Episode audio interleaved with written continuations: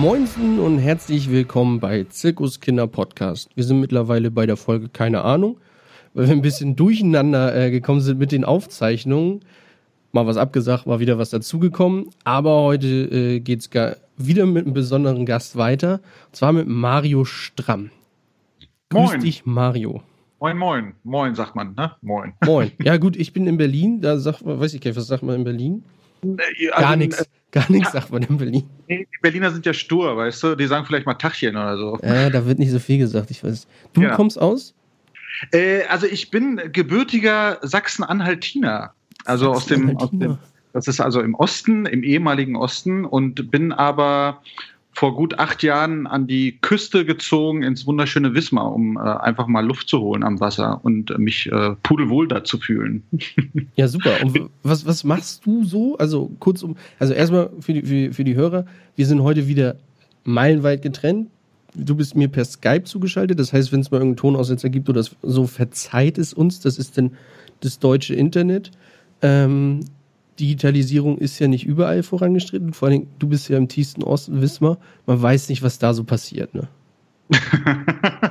Obwohl, hier ist die Sonne auch schon aufgegangen, also so ist es nicht. äh, nee. Tatsächlich äh, sind wir ein bisschen getrennt, aber die Technik macht es ja möglich, auch zu Corona-Zeiten. Und das ist das Gute, auch so Kontakt zu halten. Ja, kann, ja, ist gar nicht, mehr so, so leicht. Ne? Sonst bist du auch äh, sehr viel unterwegs. Ich, ja, tatsächlich. Also ich bin äh, seit mittlerweile 28 Jahren in der Veranstaltungsbranche tätig, habe äh, angefangen schon eigentlich ganz weit im Osten als Kinder-DJ in der, in der Schuldisco und äh, bin dann tatsächlich äh, Nicht Influencer geworden dadurch, sondern das gab es da noch nicht. mit Brieftauben ging das noch nicht. nee, ich bin tatsächlich so mit der Wende ins, ins äh, Live-Business reingestolpert, indem ich meine ersten Konzerte mir angeguckt habe und wirklich tatsächlich gesagt habe, so, das ist es, das willst du jetzt werden. Ich habe so einen typischen DDR-Beruf erlernt, den, den Schlosser, so mit Schweißen und Rumschrauben und überall und Rohre verlegen.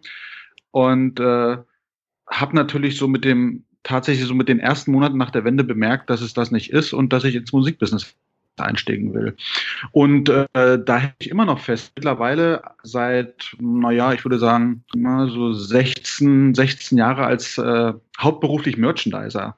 Also ich bin im Prinzip gut 200, 250 Tage im Jahr auf Tourneen mit äh, großen und kleinen Künstlern und betreue das Merchandise. Ich verkaufe das, ich sorge für die Logistik, die Nachbestellung, die Abrechnung und bin so Teil der ganzen Branche und äh, Teil der Verdienstmöglichkeiten eines Künstlers, die ja eigentlich nur noch durch Live bestehen und durchs Merch äh, bestehen. So mit CD-Verkauf ist ja nicht mehr so viel und äh, das Streaming ist ja bekanntlich auch nicht so die Geldeinnahmequelle.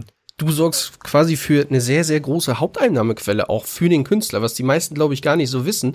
Da werden ja, wird ja wirklich viel Geld umgesetzt. Ähm, Ja. Am Merchandise. Also wenn man mal Rammstein äh, sieht, die sind, die haben hier irgendwie ein Merchandise hier gegenüber. Da sind während der Tour, glaube ich, jeden Tag ist ein Truck losgefahren oder zwei. Voll mit Zeug. Ja, Und ja. du sorgst dafür, dass am richtigen, an der richtigen Location der richtige Truck ankommt mit dem richtigen Merchandise für die Stadt. Äh, ja, also wenn, wenn man jetzt Rammstein nimmt, was die, was äh, äh, die sehr netten Kollegen äh, von uns machen, äh, da ist es tatsächlich so, dass die wirklich äh, die Ware mit ein, zwei Trucks fahren, also 40 Tonner. Also es ist nicht nur, nicht nur der Stahl und das Rigging und der Lichtkram äh, äh, und der Tonkram drin, sondern auch das Merchandise. Und äh, die Verkaufsquelle ist tatsächlich so hoch, dass der alle zwei, drei Tage wirklich neu beladen werden muss. Und das bedarf natürlich einer Logistik, die äh, der sogenannte Head of Merch während einer Tour das dann macht. Das heißt, äh, der kümmert sich um die Logistik, der guckt, was, was braucht man Neues, äh, in welche Stadt muss es, in wie viel Stunden oder wie viel Tagen muss das da sein? Äh, ist das auch eine Punktlandung, weil ja so ein Tourneebereich funktioniert ja so, dass du am Mittwoch in Stadt B bist und am Donnerstag in Stadt C. Und das hat natürlich keinen Sinn, wenn am Donnerstag die Ware nach Stadt C kommt, obwohl nach Mittwoch irgendwie in Stadt B die Sachen gebraucht werden. Äh, das bedarf einer Logistik, das bedarf einer guten Struktur, einer guten Vorarbeit. Und äh, aber der hauptsächliche Bereich besteht natürlich dann darin, die Sachen an den Mann zu bringen, also zu verkaufen. Das heißt, in, in, in Größengruppen wie das jetzt äh, Grönemeyer sind oder Rammstein oder die Toten Hosen äh, äh, oder die Beatsticks, da wird äh, dementsprechend auch groß der Merchandise-Stand aufgebaut und äh, mehrere Mer Merchandise-Stände manchmal sogar in den Hallen. Genau. Ne? Genau, also in, in den großen Hallen haben wir bis drei, vier Stände tatsächlich, die auch richtig professionell aufgebaut werden. Und äh, es wird auch nichts mehr aus dem Karton rausgekauft und es wird alles gezählt, jedes einzelne Shirt, jedes einzelne äh, äh, Bändchen, Lanyard, also sämtliche Artikel werden wirklich durchgezählt. Das heißt, der Bestand muss stimmen vor der Show und nach der Show wird er wieder ausgezählt. Und das muss natürlich mit der Einnahmequelle, das heißt mit den finanziellen Sachen übereinstimmen. Ihr habt die Inventur nicht nur im Januar, sondern ihr habt sie permanent jeden Tag. Ja, und das zweimal sozusagen. Also alle 24 Stunden zweimal Inventur. Und äh, ich sage zu den Kollegen immer so, wenn der Merchandiser nicht zu sehen ist, dann ist er arbeiten, weil er ja meistens im Foyer irgendwo ist oder draußen irgendwo ist und gar nicht direkt in der Halle. Das ist immer ein gutes Zeichen, wenn der Merchant nicht zu sehen ist. Äh, man guckt eigentlich immer so im Catering, wo man, wenn man die Kollegen sucht, aber auch wenn der Merchant da nicht ist, dann ist er im Foyer. Und tatsächlich beginnen wir sehr, sehr früh also wir stehen auch schon sehr früh auf auf so einem Tourneetag. Ja, also ihr steht mit uns Technikern auf, weil da ja. muss ja der Merchandising-Stand muss ja aufgebaut werden. Da sind manchmal sogar Me Messebauer, ne, die euch den Merchandising-Stand aufbauen. Ihr Exakt. kommt dann dahin und dann, man muss das ja mal, wenn man das mal so sich, ja, so mal ins Gedächtnis ruft, da kommt ein Truck an, ne? Also ja. da kommt ein, ein 40 Tonner an mit T-Shirts, mit Stringtangas mit äh, jetzt Masken vielleicht sogar dann demnächst noch und ähm, Trinkflaschen und und und und das muss alles gezählt werden. Das heißt, ihr seid da manchmal mit zehn Leuten vielleicht, die da zählen und dann drei, die nachher verkaufen und zehn, die wieder abzählen. Oder wie darf man sich das vorstellen? Genau, ja. Also, also tatsächlich stehen wir auch so früh auf, weil auch unser Truck muss ja leer gemacht werden. Und wie du ja schon beschrieben hast, ist das nicht wenig. Also ein 40 Tonner, da passt ja was rein. Und äh, das ist natürlich jetzt immer so eine, so eine, so eine wirtschaftliche Frage. Fährt man diese Tour mit gleichzeitig zehn Merchandisern? Also bei Rammstein ist es der Fall. Die fahren also im eigenen Bus mit. Aber wenn jetzt äh, das jetzt nicht europaweit geht, sondern nur deutschlandweit, dann nimmt man schon lokale Kräfte. Das heißt also, wir haben so ein Netzwerk von, von sehr vielen Merchandisern, die in ganz Deutschland verteilt sind.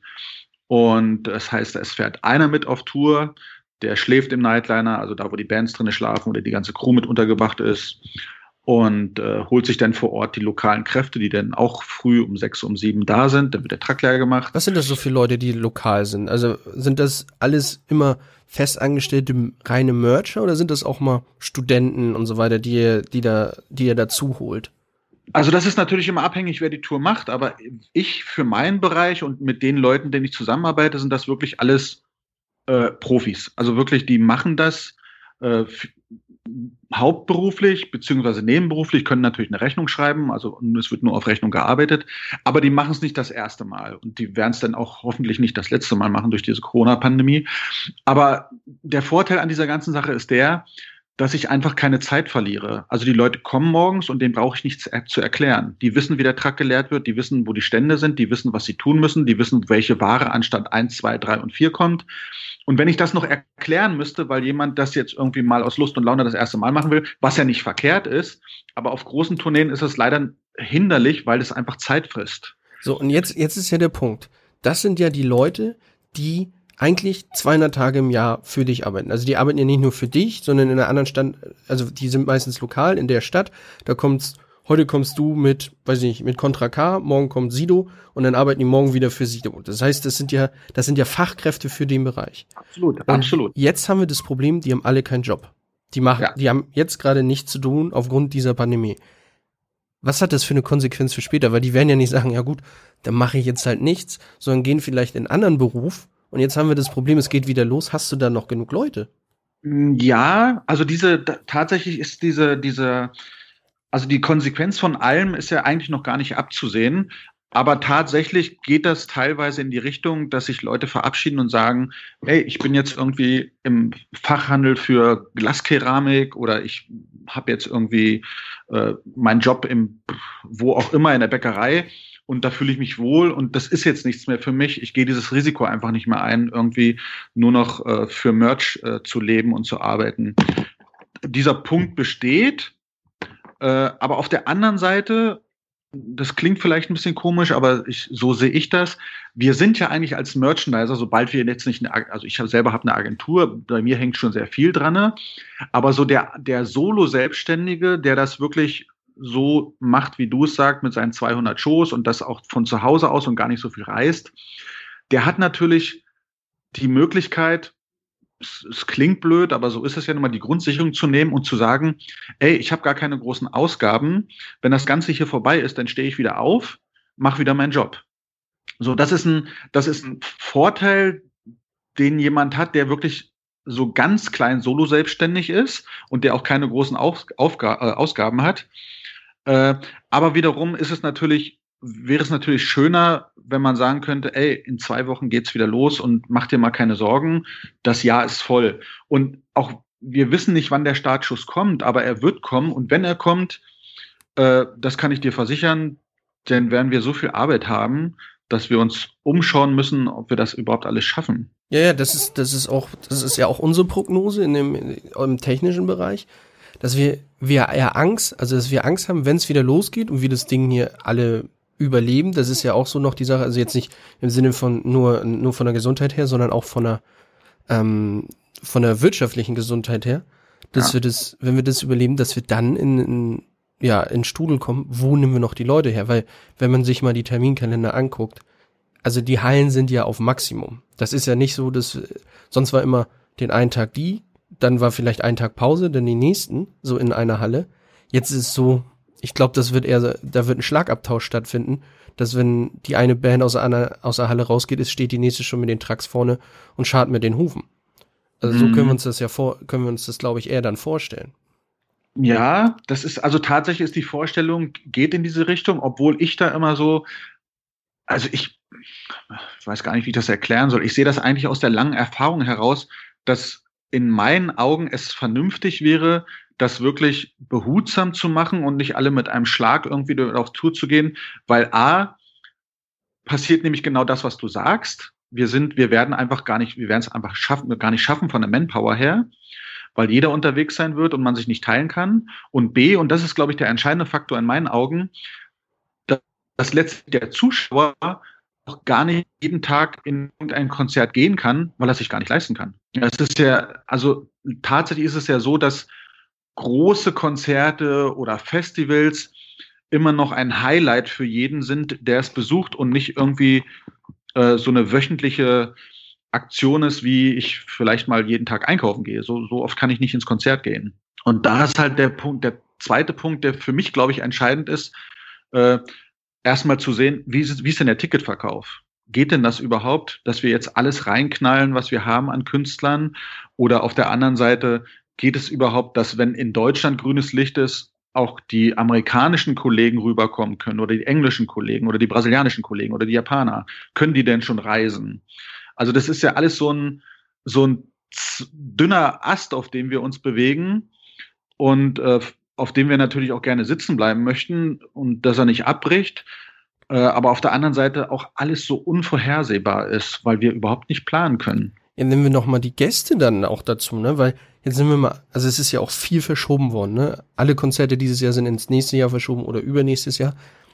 Jetzt hat der eine hat eine Karte für für für Sido, der andere hat eine und und hat aber auch eigentlich auch noch eine Karte für Contra K, hat noch eine Karte für den, hat noch eine Karte für den. Nicht unbedingt immer in der gleichen Stadt. Jetzt finden diese Konzerte gleichzeitig statt. Was macht der denn? Also es ist ja auch nicht die Ressource Gast. Ja. Publikum ist ja auch nicht unendlich. Ja, ja das ist ein, äh, ein Wirrwarr oder diesen Knoten kann man gar nicht lösen, weil du gehst ja eigentlich in diese Einstellung rein, ich kaufe mir ein, äh, äh ne, ein Ticket für Sido, was äh, im, im April 2020 stattgefunden hat und Contra K war meinetwegen im Juni 2020. So, jetzt sind die beiden Sachen werden jetzt so verlegt, dass sie wirklich äh, aufeinander folgen. Ah, ist es gut, ich habe das Ticket, das ist bezahlt, aber kann ich das überhaupt alles machen? Will ich das überhaupt alles machen? Will ich mir diesen, will ich mir diese Überdosis geben? Das weiß ich nicht. Kann ich, Das eine ist Freitag, das andere ist Samstag. Eigentlich wolltest du reisen, ne? Das eine Konzert ja. ist in Hamburg, das andere ist in Berlin. Ja. Ähm, so, oh, dann wird es schon schwierig, ne? Dass du dann, okay, ich bin äh, Freitag bin ich bei Sido in Hamburg und äh, äh, Samstag bei Konrad K. in, in, ja. in Berlin.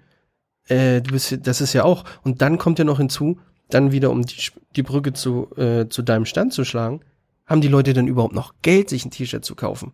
Weil die haben die Reisen, das kommt alles auf einmal. Also mhm. wir kennen das, wenn wir alle zwei Monate oder alle drei Monate mal zum Konzert gehen. Es gibt ja aber auch Leute für diesen Konzert ein großes Ereignis einmal im Jahr. Da gehen die hin und die lassen 200 Euro am Merchandising-Stand, weil die sagen, ich will das T-Shirt haben, ich will den Pulli haben, ich will die Cappy haben, ich will den Schlüpfer, ich will die Zahnbürste und und und. Ich will einmal alles haben, einmal rund um äh, das rundum sorglos Paket. Jetzt sind wir aber mal auch noch mal die äh, die Kids. Ja, also gerade so ich sag mal, Mädels sind ja die, die kleinen Mädels, die mit Papa zum Konzert gehen, das sind die, die am meisten bei euch am Stand, glaube ich, kaufen. Ja, Oder Kelly-Fans. Kommt, kommt, auf den, kommt auf den Künstler an, ne? Ja. Also du wirst bei einem Herrn Grönemeyer oder im Westernhagen wenig, oder bei einem Peter Maffay wenig, wenig Kinderpublikum haben. Aber ja, so wie wir uns zum Beispiel kennengelernt haben auf der, auf der Bibi und Tina Tour, da hast du natürlich so die Kinder, die äh, wo die Eltern schon versuchen, die Kids am Merchandise vorbeizulotsen, dass sie auch gar nicht in die Richtung gucken. Und, ist aber schwer, ihr steht ja am Ein- und Ausgang, ne? Ja, also wir, wir versuchen schon die stark frequentierten Stellen zu bekommen. Und mittlerweile kennt man ja die Hallen und weiß, wo man stehen kann und wo man, wo, wo, wo man sich gut positionieren kann. Aber ja, so Kinder können einen schon beeinflussen und können schon mal sagen, ey, mach das mal, also kauf das. Und viele Eltern äh, gehen diesen Weg auch, um ihren Kindern natürlich was Gutes zu tun.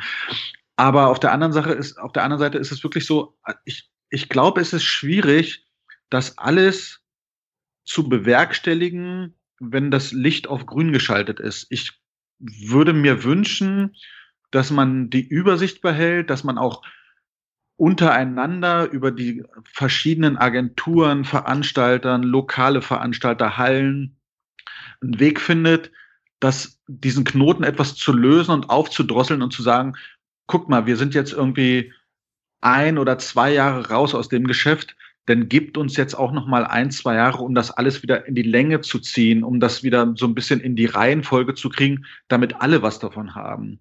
Also wir, wir quasi eine Einführungsrunde, ne? Wie man bei der Formel 1, da war eine, genau. gab es eine gelbe Flagge, das Safety Car ist draußen und jetzt fahren wir erstmal eine Einführungsrunde und dann gibt's irgendwann den Start vom Safety Car. Ne? Genau. Vorbremsen wir aber einmal alle. Ja. Ja, also es ist da ja. Muss aber der dahinter aufpassen. ja, natürlich nicht, dass der auffährt. Aber ich glaube auch, das ist, das ist ein guter Punkt, dass man da einfach sagt, ey, pass auf, wir brauchen hier einen langsamen Start. Ist aber dieser langsame Start möglich? Weil ich sehe das jetzt bei uns gerade, dass diese Hilfen, die man ja bekommt, das ist so ein Wirrwarr. Und man ist dann, denn äh, bei uns ist gerade so, dass du abwiegst, mache ich den Auftrag überhaupt, lohnt sich das oder nehme ich die Hilfe vom Staat? Weil ähm, ich muss jemanden aus, aus der Kurzarbeit holen, ich muss ähm, jemanden ein Angebot schreiben lassen, das kostet mich erstmal alles Geld. Und dann guckst du, ah, bei dem Auftrag kommen nur sechs, also habe ich nachher 600 Euro plus. Das mhm. lohnt sich nicht, irgendwen damit zu beschäftigen. Das heißt, mhm. diese kleinen Jobs, die am Anfang stehen, wodurch das so langsam wieder anfängt, die können gar nicht richtig stattfinden, weil alle sich sagen, boah, also Jetzt nur, das wird vielleicht bei dir ähnlich sein, wo du sagst, so, oh, jetzt mit einer Band auf Tour und wir machen, ich weiß nicht, wie das bei euch läuft, ob du am Merch beteiligt bist, ob du Tagessätze bekommst. Das ist vielleicht auch nochmal interessant. Wie gibt's, was gibt's da für, für, für Kalkulationsmöglichkeiten, auch für euch Merchandiser?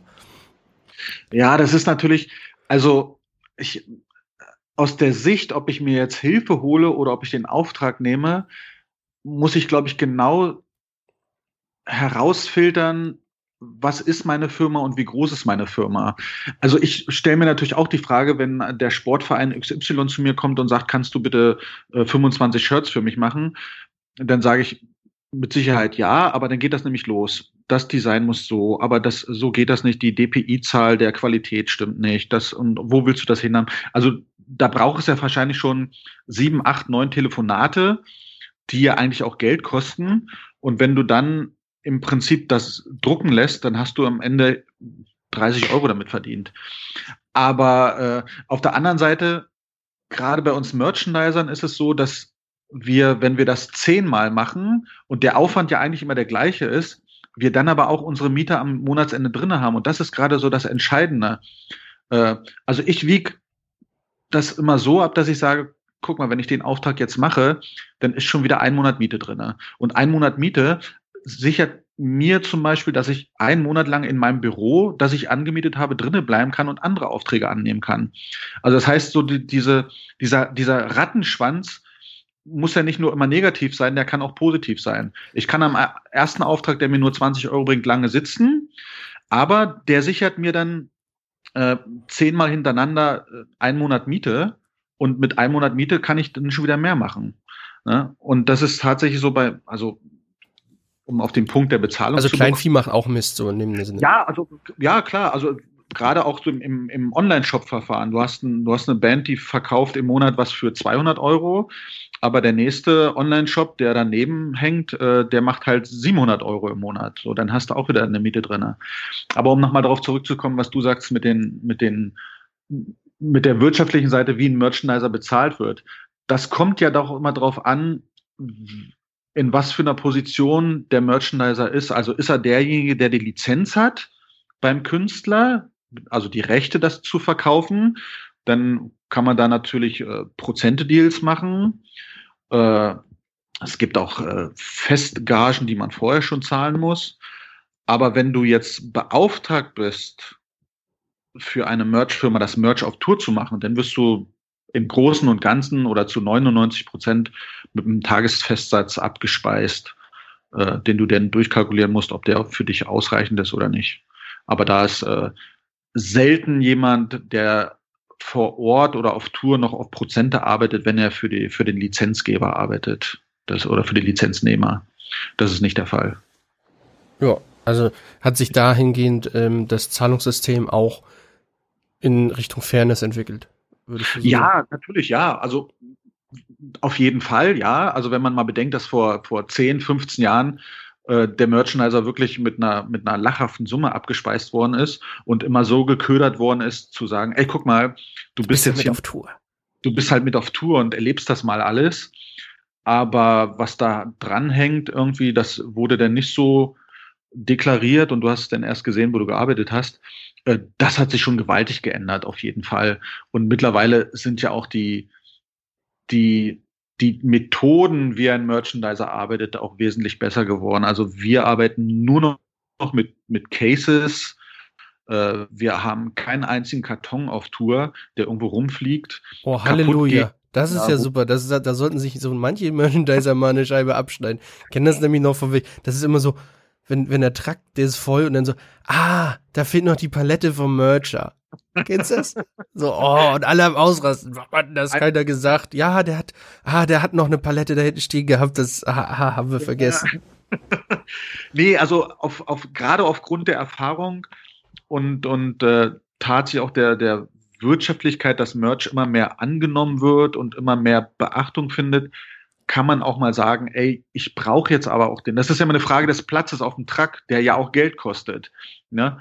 Deswegen bin ich immer der Meinung, ey, lass das mal vernünftig machen, lass uns mal Cases bauen, äh, die auch das optische für den Besucher ganz angenehm machen. Das heißt also, es ist ja wirklich so, dass das Auge so ein bisschen mitkauft. Ist ja nicht nur bei den Artikeln so, sondern auch, wie sieht der Stand aus? Wir haben, wir haben äh, Verkaufscases mit Vitrinen, die sind ausgeleuchtet. Wir haben ein Standsystem aus Traversen mit Leuchten. Wir haben äh, tatsächlich passend zum Künstler verschiedene Wände hinten, ob wir das mal alles einzeln hinhängen oder ob wir das, wenn es eine Metalband ist, irgendwas mit Metall machen, mit Metallrahmen oder ob wir nur wenn es ein, ein, kleinerer Act ist, einfach mit, äh, mit Bannern arbeiten. Wir haben auch schon mit äh, Bildschirm gearbeitet.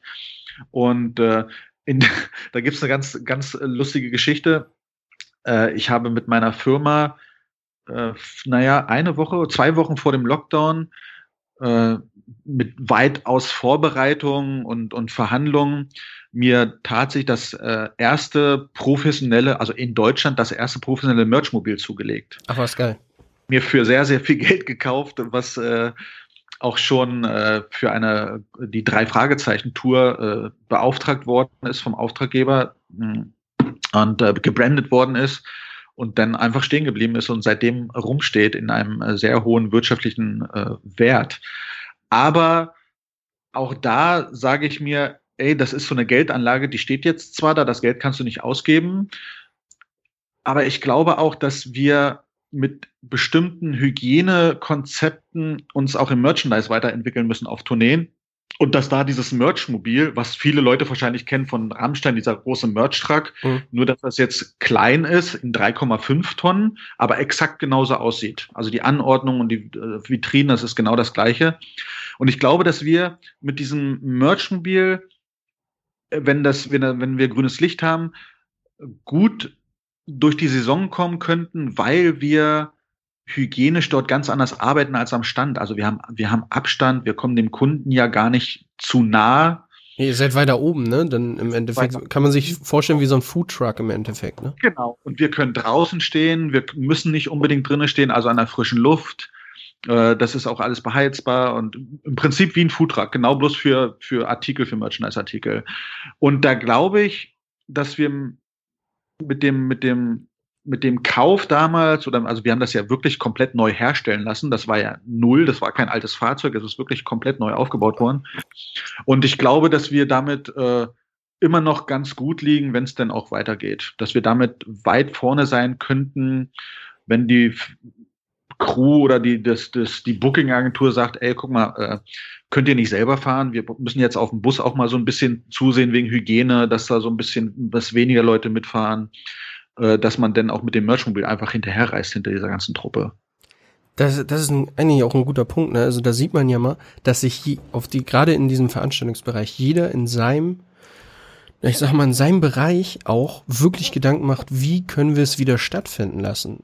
Ja. Das ist, also, man, das ist ja auch das, wie du halt gesagt hast, es ist nicht mehr so wie früher, dass da irgendwelche Guffels mitfahren, die einfach mal Merchandise verkaufen, sondern das ist ein professioneller Beruf. Das ist, glaube ich, bei vielen Leuten äh, so gar nicht angekommen. Ja, da stehen ein paar Leute, die T-Shirts verkaufen, aber das Konzerterlebnis fängt ja bei euch vorne im Foyer an.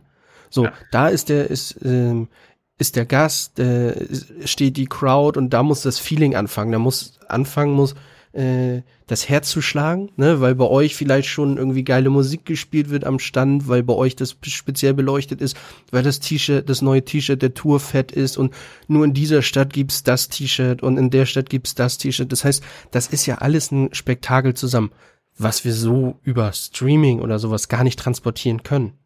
Exakt, genau. Also das ist es ja eben. Also wir fangen ja dem oder wir geben dem dem Besucher ja von Anfang an das Gefühl, äh, bei einem tatsächlichen Event zu sein.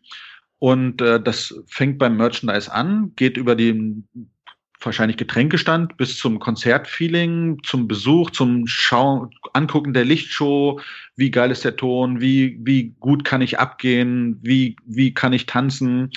Und wenn das dann alles zu Ende ist, dann kommt ja erst auch nochmal unsere große Stunde, denn dann fangen wir ja nochmal richtig an zu arbeiten, weil der Künstler seine Fans mit Show, mit Technik überzeugt hat und dass die Leute sagen, wow, das ist, ich brauche jetzt ein Andenken und jetzt gehe ich nochmal an den Shop und kaufe mir was. Und das, da haben wir wirklich, also während ihr so die Technikerseite und die Backliner äh, und die Local Stagehands die Bühne sozusagen abreißen und wieder verpacken, fangen wir ja auch erstmal an zu verkaufen. Das heißt, wir sind ja eigentlich auch immer die Letzten im Saal sozusagen. Und wir fangen ja dann, also wenn der Letzte den Saal verlassen hat, dann fangen wir erst an anzuzählen. Äh, dann muss das stimmen mit der Kasse. Wenn es nicht stimmt und es äh, passt zeitig noch, muss nochmal gezählt werden. Und dann packen wir erst alles in den Truck. Also wir sind tatsächlich äh, ja schon eine der letzten, wenn es um große Tourneen geht. Geht mit den Riggern raus eigentlich genau, im Endeffekt. Exakt, ja. Die Rigger genau. nimmt die letzte Kette aus dem Dach und dann kommt der Merchandiser nochmal und sagt, hier exakt. ist meine Palette. Genau, wer den Turnierablauf kennt, weiß, dass die Rigger immer die ersten in der Halle sind und die letzten, die wieder rausgehen. Und so ist es bei uns äh, bei großen Tourneen ja auch. Und äh, wenn man dann den Bogen spannt zu Festivals, dann ist es ja noch eine Stufe höher. Also da fangen wir ja auch schon Tage vorher an. Da werden ja ganze Burgen gebaut, von, von Merchandise-Ständen, die optisch ins äh, äh, Konzept des Veranstalters passen müssen. Wir haben, boah, ja, Rock am Ring arbeiten über 100 Merchandiser allein, allein nur fürs Merchandise. Ja, Wahnsinn. da gibt's dann Leute, die verkaufen, dann gibt's äh, die Standleiter, die das alles kontrollieren, die die finanziellen Wege handeln, die gucken, ob genug Ware da ist. Dann gibt's äh, das Head of Büro, wo alles gehandelt wird mit Nachbestellung, wo auch, und das ist ja eigentlich auch ein ganz entscheidender Faktor, du kannst, also du musst ein Festival einteilen zwischen dem Festival-Merchandise und dem Band-Merchandise. Das heißt, nicht jede Band verkauft ihren Merchandise selber, sondern das machen wir. Wir als sozusagen Konzessionär übernehmen die Ware, so dass der Besucher oder dieses ganze Konstrukt immer dieselben Ansprechpartner hat, weil wenn der Merchandiser aus Amerika mit seiner Band dort kommt und die spielt und er haut danach wieder ab und am nächsten Tag ist der aber gar nicht mehr da, äh, das bringt nur Wirrwarr. Das, äh, und so ist es alles in eins.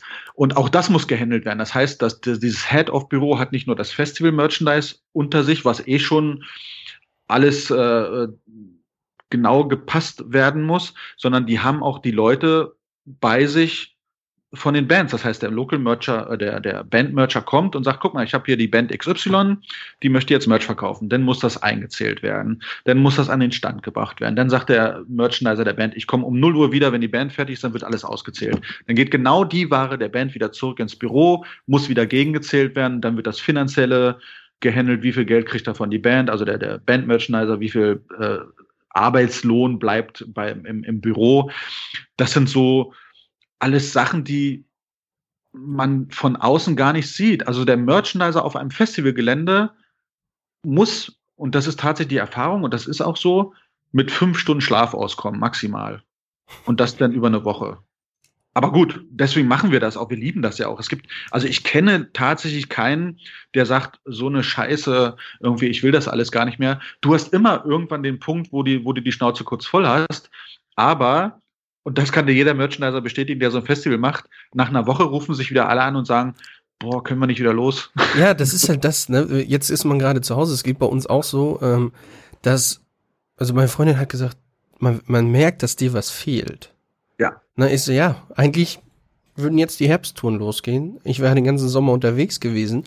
Ähm, wir werden in Vorbereitung wirklich November, Dezember ist man ja eigentlich immer noch mal richtig unterwegs, ne? Ja, Kurz vor Weihnachten. Jetzt ja. ist Hochsaison.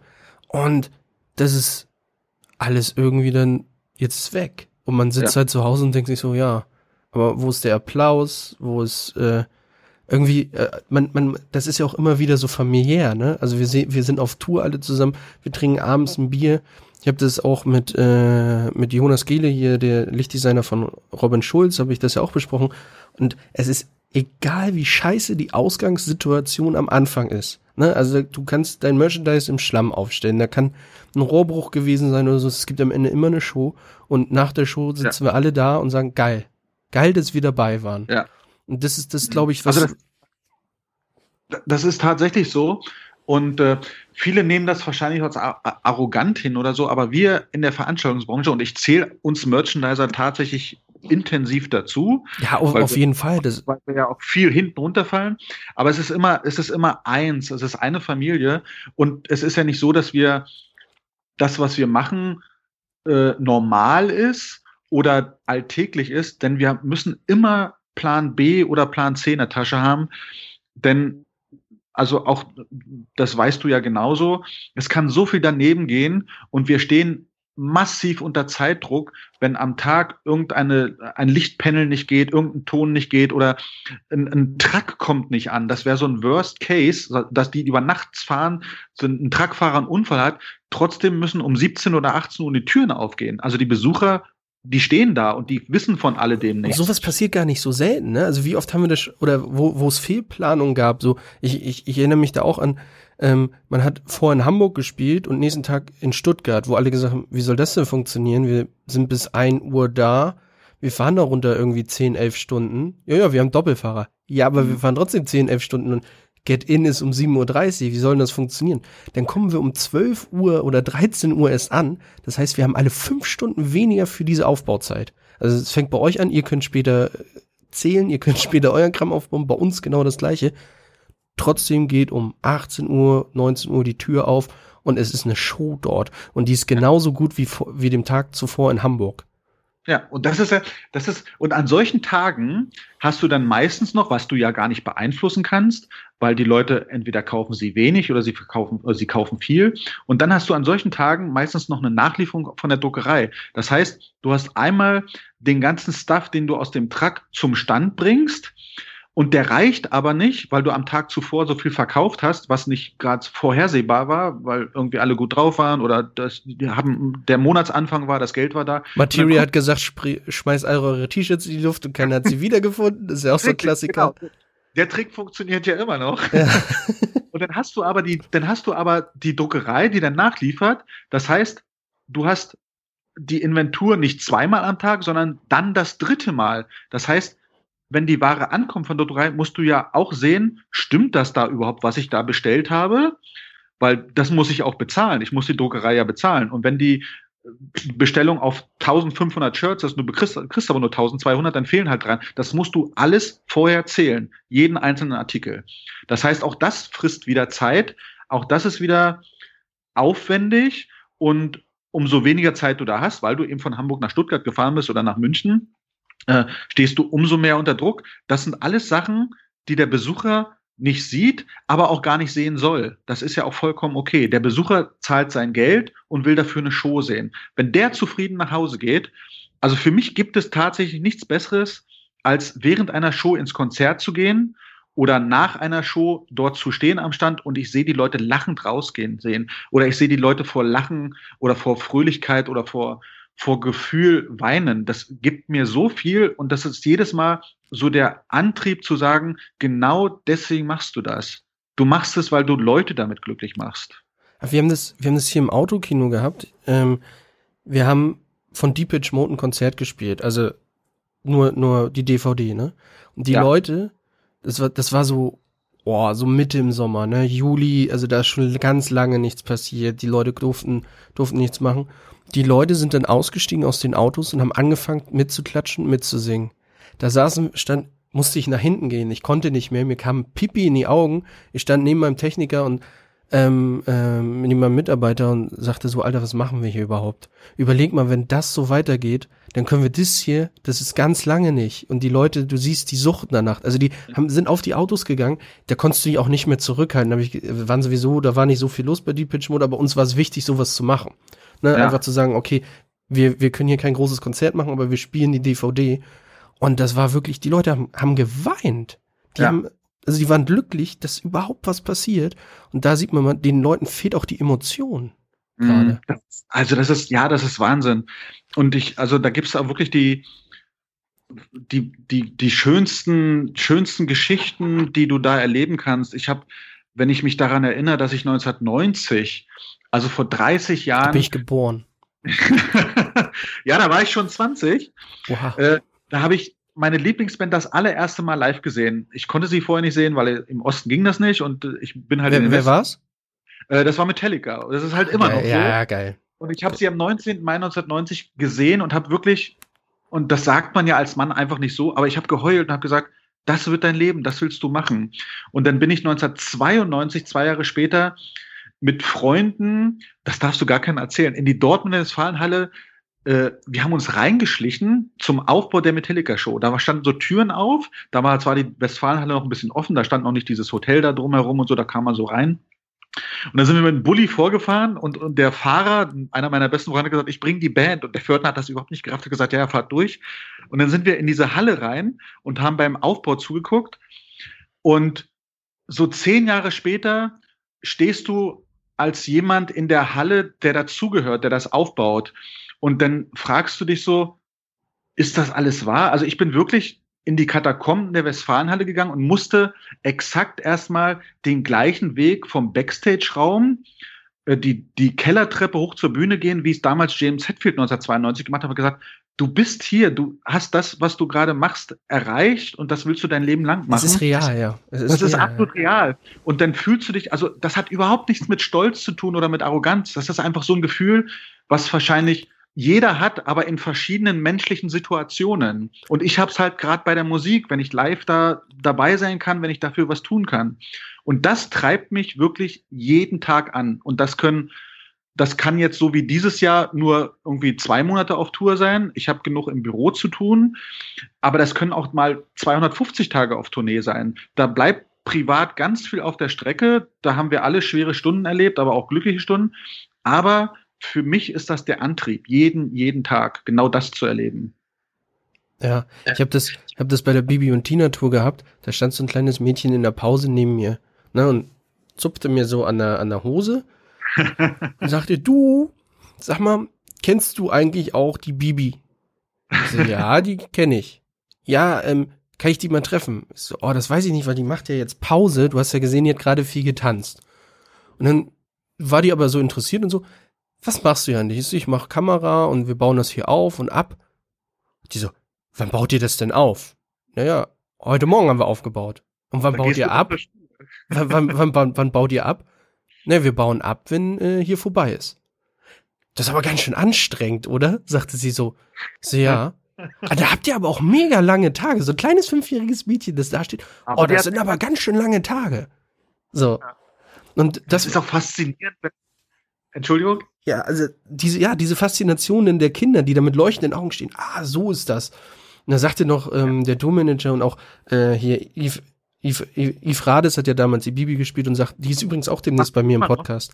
Die ist demnächst ah, okay. bei mir auch im Podcast. Bestell ihr bitte ganz liebe Grüße. Mach ich. Ähm, sagte halt auch, oh, hättest du was gesagt, dann hättest du die doch einfach mal mit nach hinten bringen können. Und das war so süß. Und da, da, war auch, die Tour lief ja auch, die erste Tour muss man ja sagen, die lief auch noch wirklich chaotisch und das war alles, man musste sich finden und das war auch wirklich mit der heißen Nadel gestrickt. Aber dann steht so ein kleines Kind da neben dir und freut sich ein Ass, dass du den gerade Bibi und Tina auf die Bühne gebracht hast und da, da, da kommen dir die Tränen, da kannst du gar nichts machen, da kannst du der härteste Mann der Welt sein. Ja, und das ist es, das ist es eben, was, was einen ja glücklich macht. Also das ist ja, für, für mich ist das ja mehr wert als jeder 10-Euro-Schein, wenn dir jemand ins Gesicht sagt, wie toll das ist, was du das machst und das er anerkennt und selber dabei ja glücklich ist. Das siehst du auch immer wieder ganz doll daran, wenn eine Show zu Ende ist, wie viele Leute einfach in der Arena sitzen bleiben, um zu sehen, wie funktioniert dieser Abbau jetzt. Das sind ja Ameisen. Wie schnell geht das denn? In der Stunde ist ja hier überhaupt nichts mehr in der Halle. Das ist ja Wahnsinn. Und dieselben Leute kommen aber mit ihren Kindern dann vorne in den Merchstand und haben noch irgendwelche Liebesbriefe für den Künstler. Das ist Wahnsinn. Mega. Ne? Ja, Unfassbar. Wahnsinn. Was wir das da manchmal an, an, an Liebesbriefen, Kuscheltieren noch einsammeln. BHs. bei, bei Crow hatte ich das. Ähm, da hat tatsächlich, da sind viele BHs geflogen und dann kam eine nach der Show an, ey, könnte ich meinen BH wieder haben? Weil ich hab das sonst gar nicht, die sind so groß.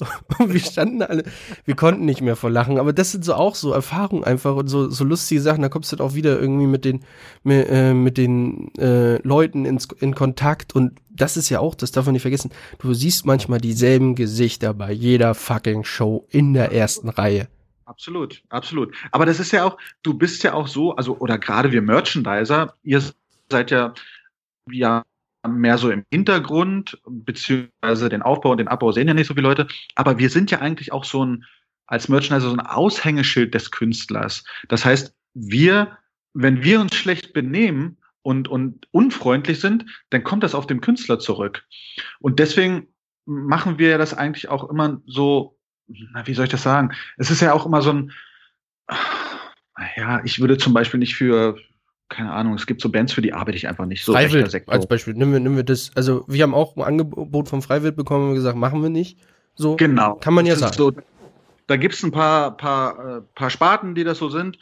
Und äh, deswegen muss man sich auch so ein bisschen identifizieren und das dementsprechend auch aus Liebe machen. Und ich glaube ganz einfach, das ist ein großer Bestandteil für einen Künstler, ist ein, ein vernünftiges Äußeres äh, an, an, an Merch-Leuten zu haben, also nicht im optischen Bereich, sondern äußerlich meine ich, dass die das immer noch so cool vertreten und immer noch so auf der Wellenlänge sind und auch so dementsprechend das Ganze locker nehmen.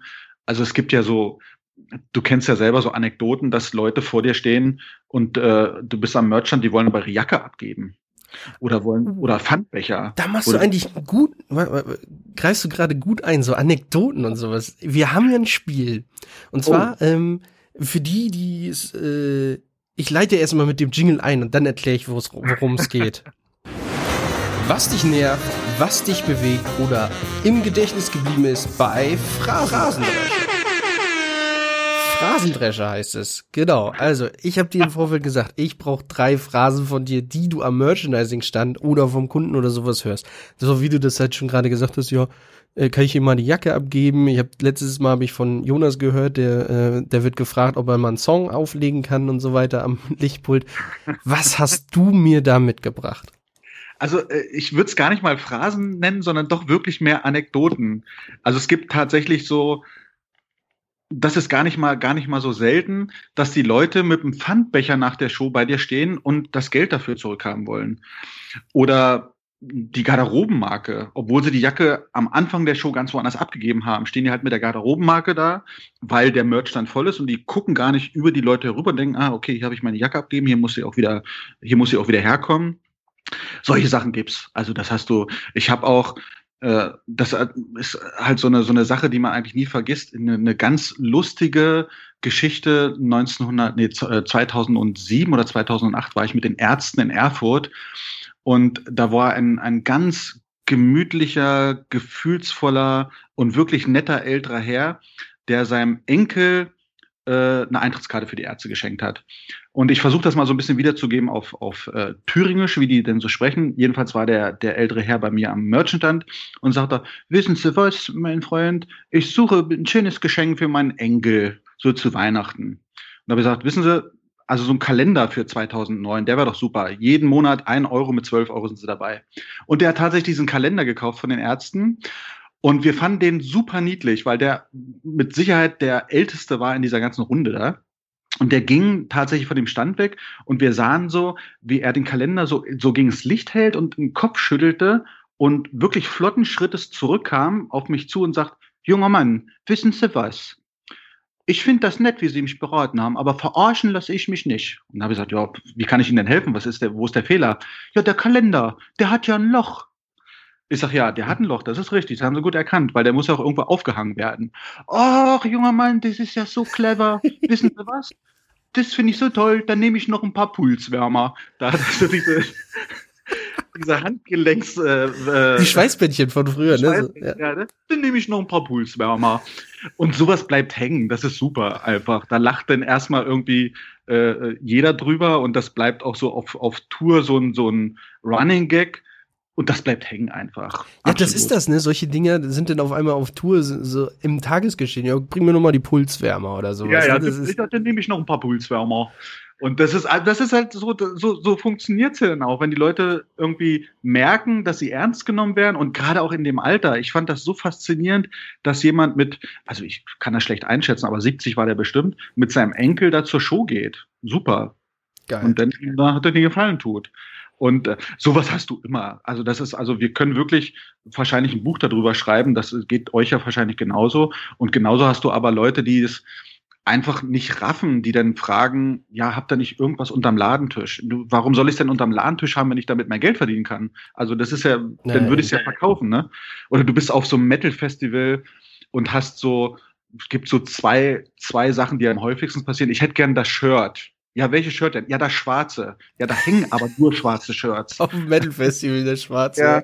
Und dann, ja, dann hätte ich das für zwei Euro. Ja, wieso? Wie, das kostet doch 25 Euro. Ja, da steht die zwei dran. Und man muss dazu erklären, wir nummerieren bei ganz vielen Sortimenten, bei ganz vielen Shirts, die Shirts einfach durch von eins bis zwölf oder bis 25, dass der Kunde sagen kann, ich hätte gern Shirt eins oder ah, Shirt okay. drei, um nicht das Motiv zu nennen. Aber dass die Leute dann ankommen und sagen, ich hätte gern das Shirt für einen Euro, weil da eine Eins draufsteht, Huh, das ist dann schon ein starker Tobak. ah, das ist, äh, ja, das kann ich mir vorstellen. Ja gut, aber da steht auch ein Euro dran. Das ist ja, ja, ja. wenn das in Deutschland ausgeschrieben ist, dann muss das äh, verkauft werden für einen Euro. Dass ich das Eurozeichen nie sehe. Ich sehe halt immer nur die eins, zwei oder drei. Ja. Vielleicht noch mal kurz vor äh, einen Zettel vornehmen. Das ist die Nummerierung der Shirts. Mit ja, dem Betreten dieses Ladens äh, oder an den Stand anlehnen ist äh, Annahme der AGBs dass das auch die Nummerierung des Shirts ist. Du kannst so, du kannst so Regeln schreiben oder Rules machen, so dass äh, die kannst du auch dreimal drei Meter ausdrucken, die liest keiner. Keiner. Das, das kannst du vergessen. Das ist das doch, ist die Leute gehen jetzt in den Laden, ähm, äh, die sehen das Schild, ne, dass sie eine Maske tragen, so, das ist ganz groß, das, der ganze Laden ist damit tätowiert, die, ja.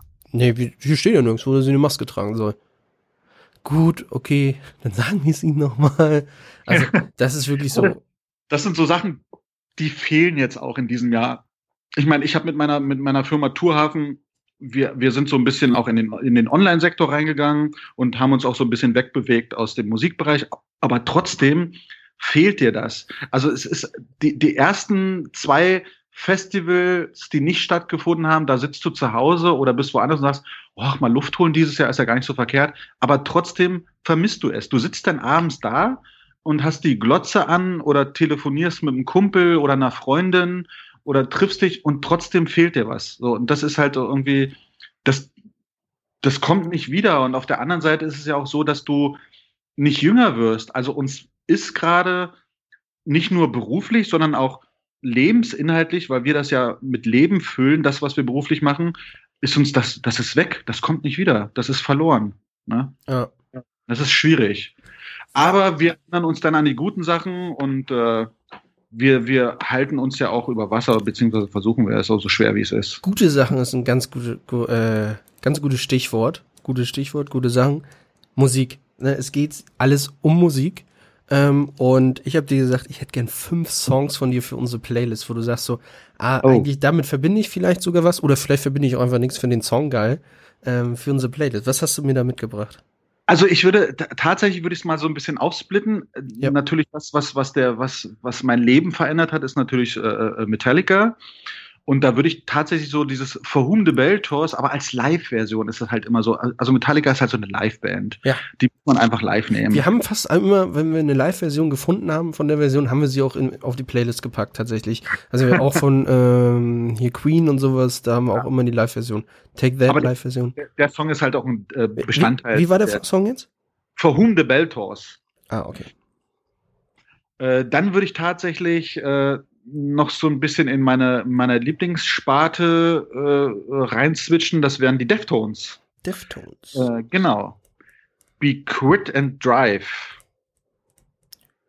Be Quit and Drive. Und damit würde ich tatsächlich den internationalen Markt äh, einen Haken dran machen und würde aufgrund von, äh, von äh, ja, wie soll ich es nennen? Es ist also, ich, ich mag junge Bands zu unterstützen und ich finde, dass auch gerade jetzt in dieser Pandemie jungen Bands unheimlich viel Aufmerksamkeit geschenkt werden äh, muss. Und da habe ich drei deutsche Bands, oh, cool. die wahrscheinlich noch gar nicht so groß auf dem Markt sind, aber die für mich einfach äh, ganz, ganz tolle Musik machen. Da sind die Hamburger Jungs von Leto. Lee? Le genau, L-E-T-O. Ja. Und der Song heißt Rotenburg. Rotenburg. Genau. Das ist da, wo der Autoknast ist, ne? Da musste ich mal. Äh, ah, nee, ist ja, Rotenburgs Ort, glaube ich. Äh, Rotenburg an der Wümme äh, hieß es, ist es, glaube so, ich. aber es gibt ja einen Stadtteil in Hamburg, der äh, so heißt, da ist nämlich der, da ist der Autoknast, da musst du dein Auto abholen, wenn es abgeschleppt wurde. Musst du nämlich auch schon mal. Ich habe nicht mein Auto. Ach so. Ich habe mein Büro in Hamburg, aber ich fahre wirklich mit dem Zug. Ich habe seit Vorbildlich. 20 kein Auto, ja.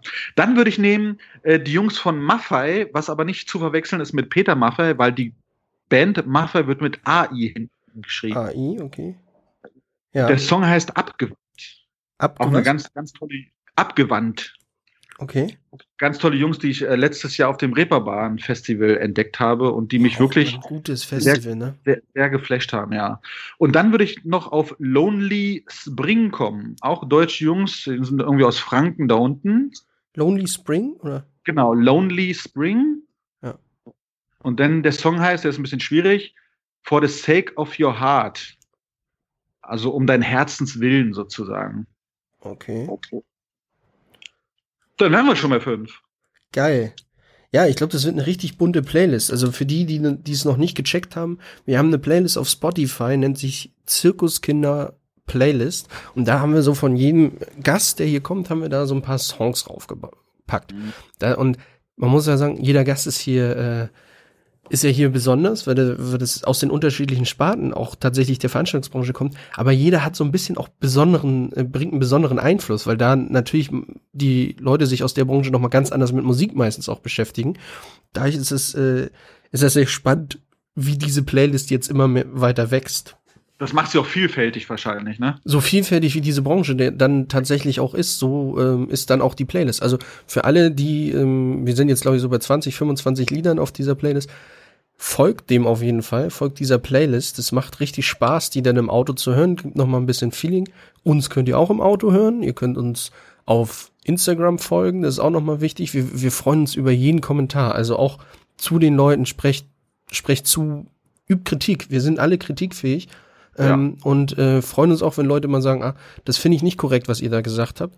Ähm, Gab es auch schon die eine oder andere Zuschrift wir, ich gebe auch den Leuten dann tatsächlich diese, äh, die Möglichkeit, das hier klarzustellen.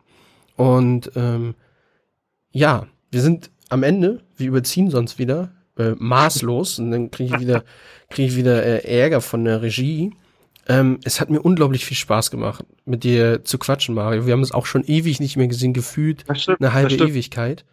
Ähm, ich hoffe, dass wir demnächst mal wieder die Möglichkeit bekommen, so schnell wie möglich äh, zusammen auf Tour zu sein.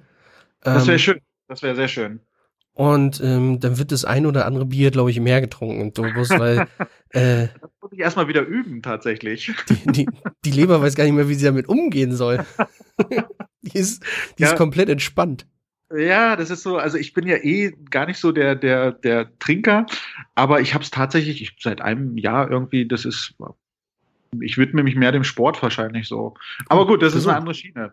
Vielen, vielen Dank für die Einladung, mein Freund. Ja, es hat mich unglaublich gefreut. Ähm, ich find's auch super, dass ähm, so alte Hasen wie du sagen, ach komm, wir, wir machen da mal mit. Das ist unglaublich wichtig. Das, das ist das, was auch, was ich sehr wichtig finde. Wie war es früher? Wie ist es heute? Ist alles professionell. Es ist nicht mehr die Hobbybranche, die sie damals war. Es sind genau. Leute, die verdienen ihren Lebensunterhalt damit und die, die müssen gehört werden. Und es darf nicht verloren gehen, was jetzt vielleicht passiert, dass Alte weggehen und wir das Wissen der Alten verlieren. Das ist ganz, ganz viel wert. Und ähm, ich glaube, in dieser Branche ist das wie in keiner anderen Branche, dass halt auch alt und jung so krass aufeinander trifft und die neuen, die, äh, ich sag mal, die Jungen haben neue Ideen, die die Alten manchmal sagen, ja, das war jetzt schon 30 Jahre so, das machen wir nicht. Ich glaube, das müssen wir uns alle sehr, dieses, ja, unser Mindset so ändern, dass wir offen für beide Seiten sind. Ja. Ah, das ist, also da sind wir, glaube ich, auch auf einem guten Weg. Und letztendlich ist es ja auch so, äh, dass wir ja letztendlich die nächste Generation sind, die das Wissen auch an unsere Nachfolger weitergeben möchte und, und auch soll.